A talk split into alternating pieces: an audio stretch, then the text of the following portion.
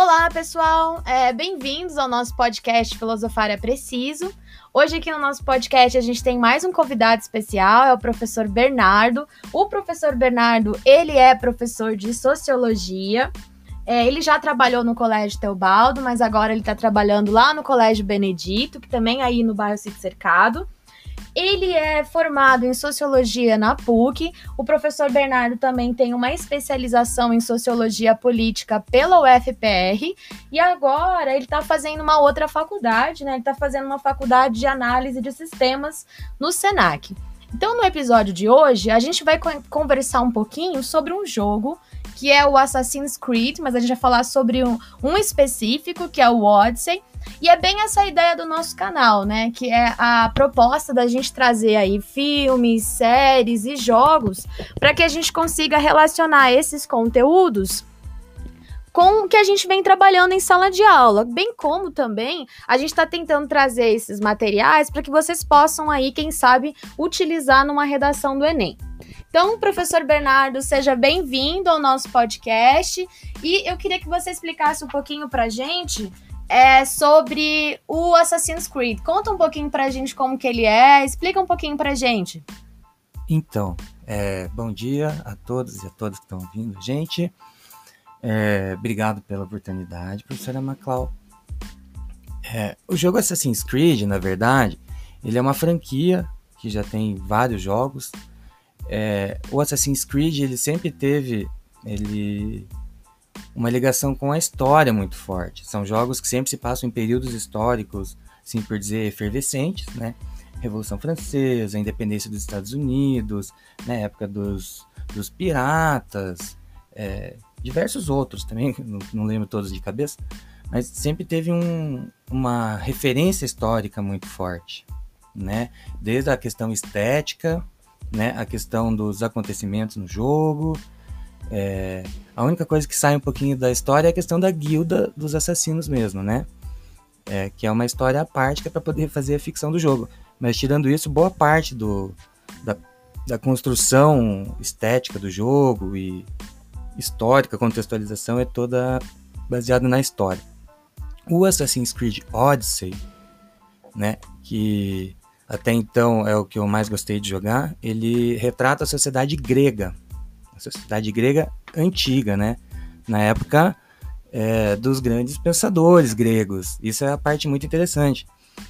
É, no começo do jogo você é uma, você nasce numa ilha, né? Você está buscando um pouco da, da, da história que tem um acontecimento que teu pai te sacrifica. Ele tenta te matar jogando de um penhasco.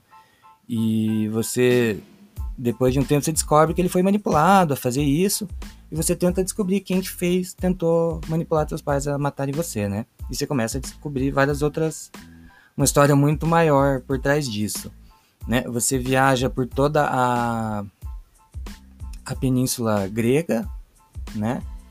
E e você viaja de navio, né? Você sai, começa indo de barco, você visita várias outras cidades-estado, como Esparta, como Delos, como Tebas e a própria Atenas, né? É, em Atenas, muito interessante, você começa a encontrar personalidades da história, né, que são super famosos, né? Por exemplo, o Sócrates, que é um, considerado um dos pais da filosofia, se não o pai da filosofia, né? Inclusive você ajuda ele em várias missões, né? Ele adora conversar com, com você, o personagem, você é um dos poucos que, que consegue é, dialogar com ele, né? Porque ele adora o diálogo, né? Para o Sócrates a coisa mais importante é dialogar, não é, professora? É, inclusive, assim, é interessante a gente saber, que é uma coisa que a gente estuda também na escola bastante, é que o Sócrates, ele criou um método, né? Um método que é um método dialético, ele é baseado no diálogo, e ele aí vai tentar mostrar, é um, é um método bem interessante, porque ele, ele vai usar a ironia para conseguir, por exemplo, mostrar que alguns conceitos que a gente tem, por exemplo, de belo, de justo, de bom, às vezes são é, ideais que a gente é, defende, mas a gente não conhece, a gente não sabe o que, que eles são. Então, Sócrates ele conversava muito com as pessoas na Grécia, né? Ele chegava nas pessoas, ele aplicava esse método socrático, né? Esse método dialético, para tentar perceber se as pessoas de fato, aquilo que elas estavam falando, aquilo que elas estavam defendendo, se elas conheciam aquilo mesmo, né? Tem um, uma das frases mais famosas do Sócrates que representa muito esse esse método dele, né, é aquela frase só sei que nada sei, né, que o, o Sócrates, ele vai falar que todo mundo vai saber que é muito decorrente da, desse processo dele de sair pelas ruas da Grécia e sair questionando as pessoas para tentar verificar de fato, né, se o que o oráculo de Delfos disse para ele, que ele era o homem mais sábio da Grécia, se aquilo era verdade, né? Então é muito interessante esse método socrático. Assim, eu não joguei o Assassin's Creed, mas eu já vi alguns, é, como fala? Gameplay. Gameplay no YouTube. Então é bem legal porque você vê mesmo o Alexios ou a Cassandra conversando com o Sócrates e você vê esse método socrático em prática mesmo. Uhum. O que eu achei muito interessante desse jogo, assim, em relação a isso, é a questão propriamente da contextualização da Grécia, né?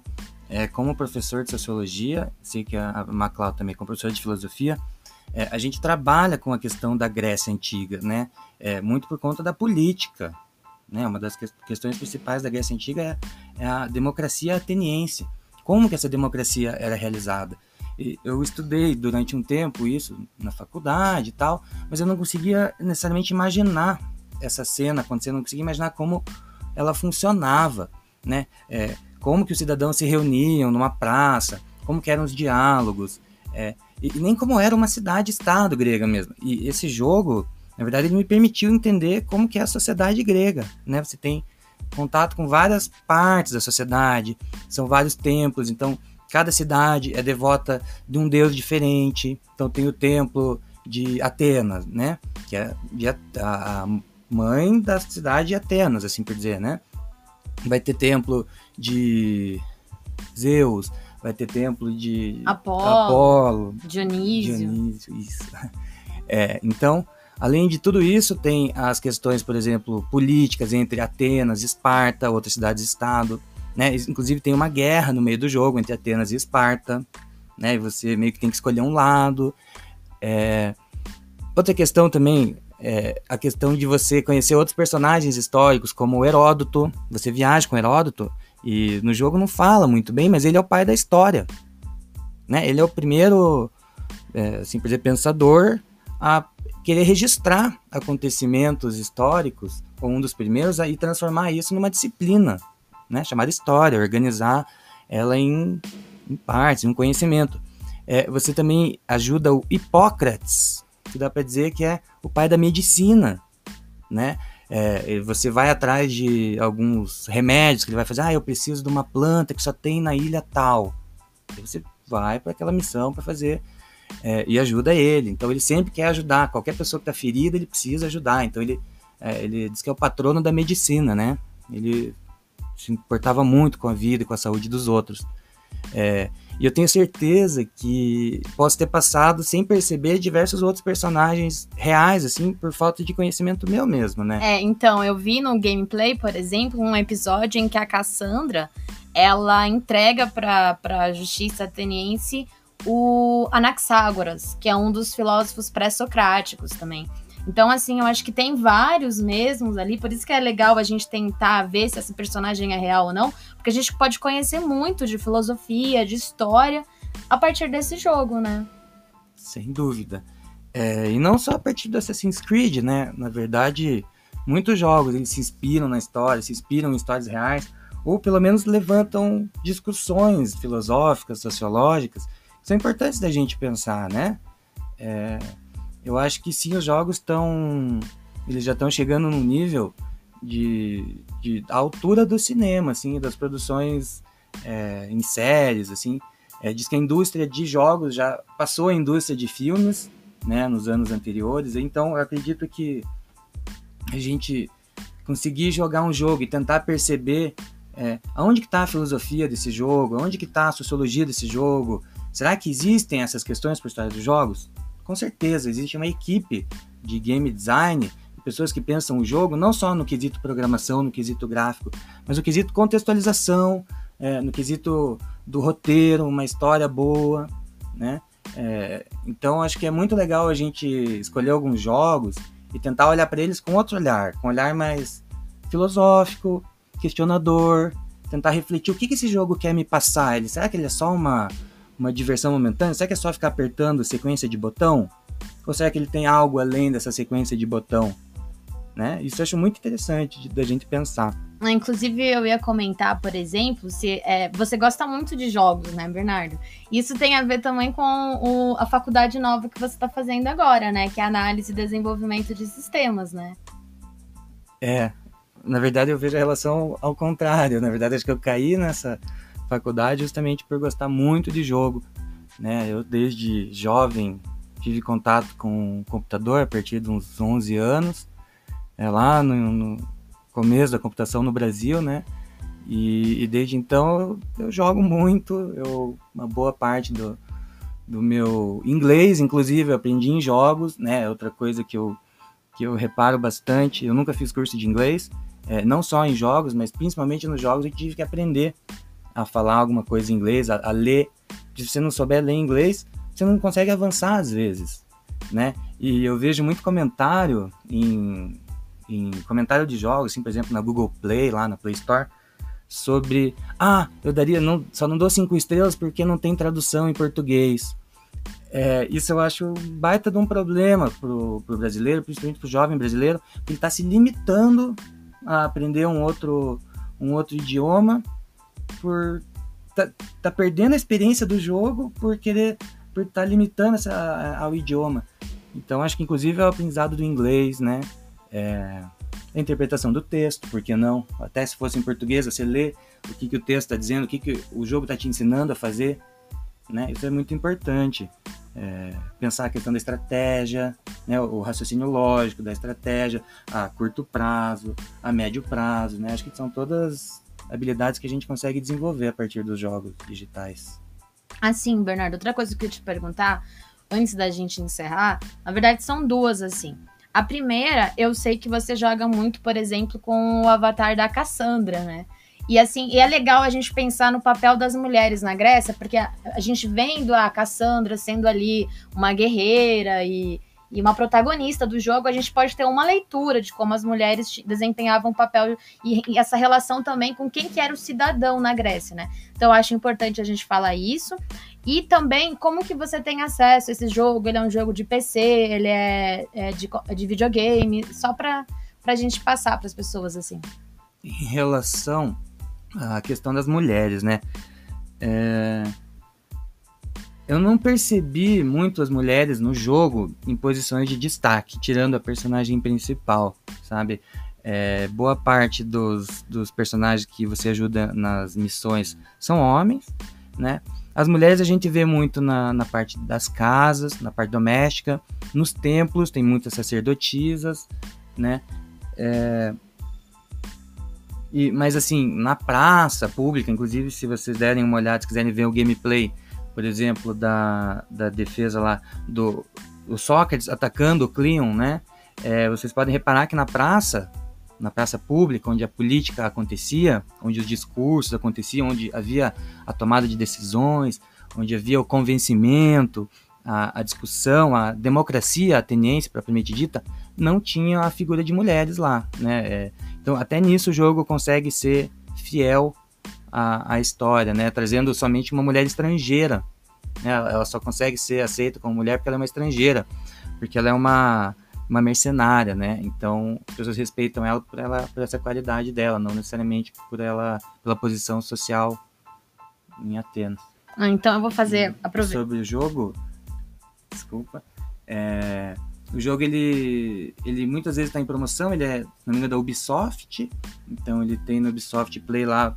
Às vezes ele é pago, tem que comprar, mas ele sempre tem promoção. Eu sei que esse jogo ele na, no PlayStation também.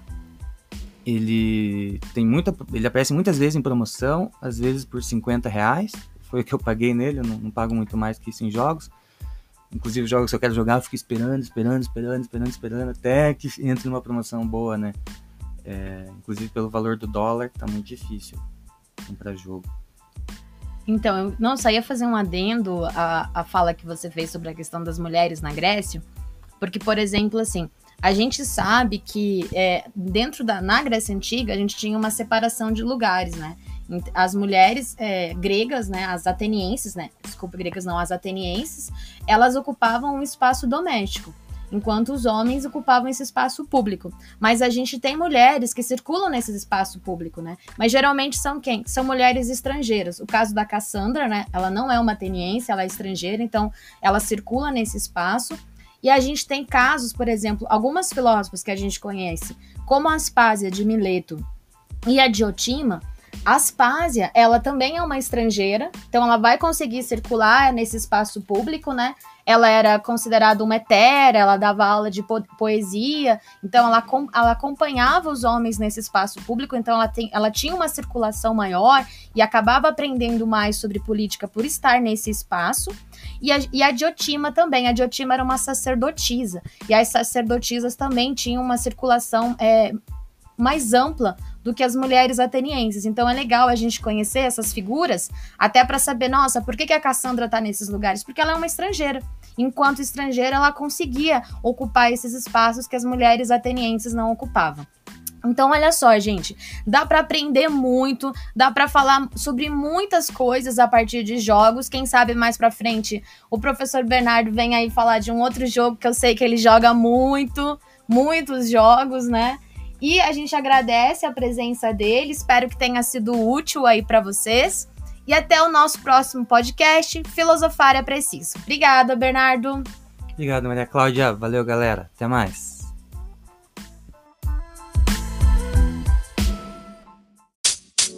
you.